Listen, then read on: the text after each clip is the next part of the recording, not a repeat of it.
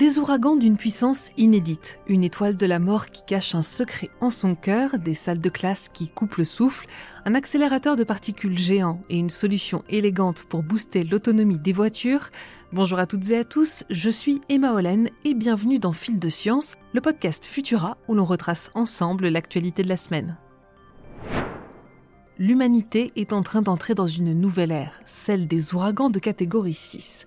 Si cela ne vous parle pas, sachez tout simplement que l'échelle d'intensité des ouragans, baptisée Saphir-Simpson, se divise jusqu'à présent en cinq catégories.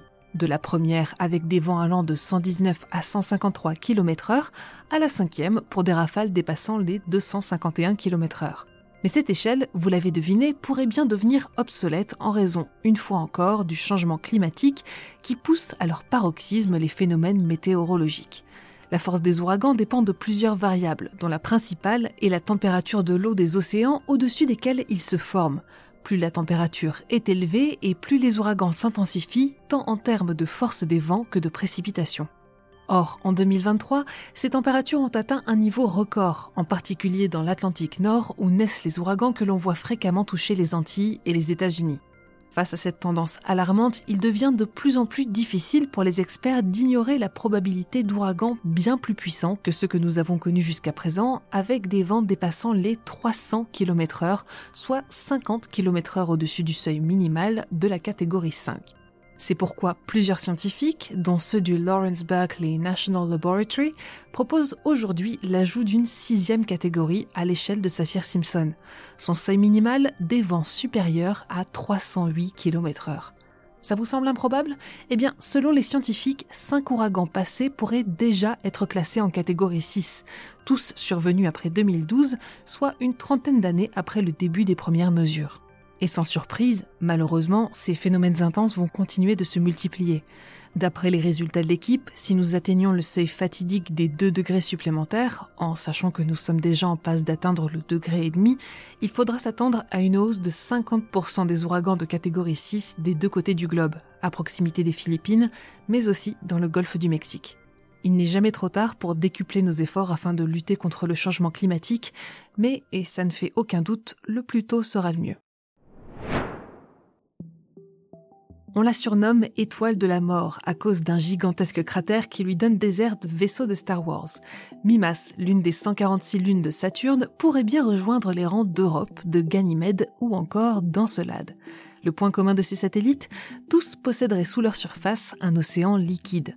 Et Mimas, avec sa coque de glace photographiée par la sonde Cassini, n'échapperait pas à la règle.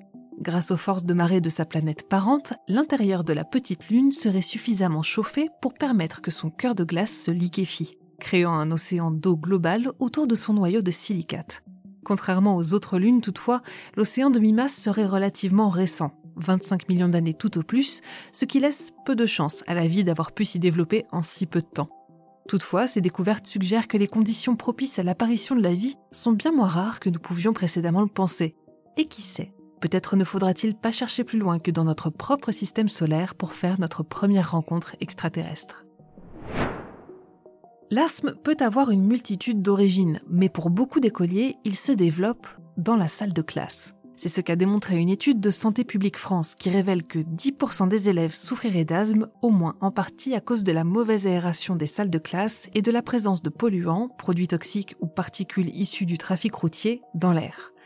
En se penchant plus spécifiquement sur le cas des moisissures et du formaldéhyde, une substance fréquemment utilisée dans le bâtiment et en tant qu'adhésif, les chercheurs ont calculé que près de 42 000 cas d'asthme et de rétrécissement des voies respiratoires seraient ainsi évitables chaque année chez les enfants de 6 à 11 ans, en éradiquant simplement ces deux facteurs. Bon, plus facile à dire qu'à faire car pour cela il faudra revoir le mobilier et les fournitures scolaires, améliorer et entretenir les systèmes de ventilation ou encore mettre en place une surveillance régulière de la qualité de l'air. Des mesures coûteuses quand on les projette à grande échelle, mais indispensables pour assurer la bonne santé des enfants et de leurs enseignants.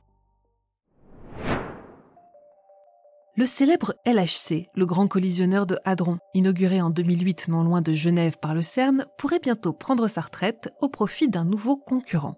Si cet anneau gigantesque de 27 km de circonférence a permis de nombreuses découvertes, dont celle du non moins fameux boson de Higgs, les chercheurs nourrissent désormais des ambitions bien plus grandes. littéralement, car le futur collisionneur circulaire, ou FCC qu'ils envisagent, mesurera pas moins de 91 km de circonférence.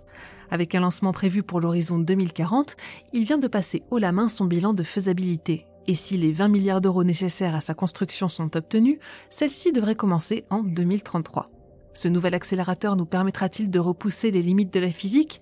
C'est l'espoir de l'Europe et de la Chine qui se lancent elles aussi dans la course. Alors restez branchés sur Futura pour ne pas manquer les futurs développements de cet immense projet.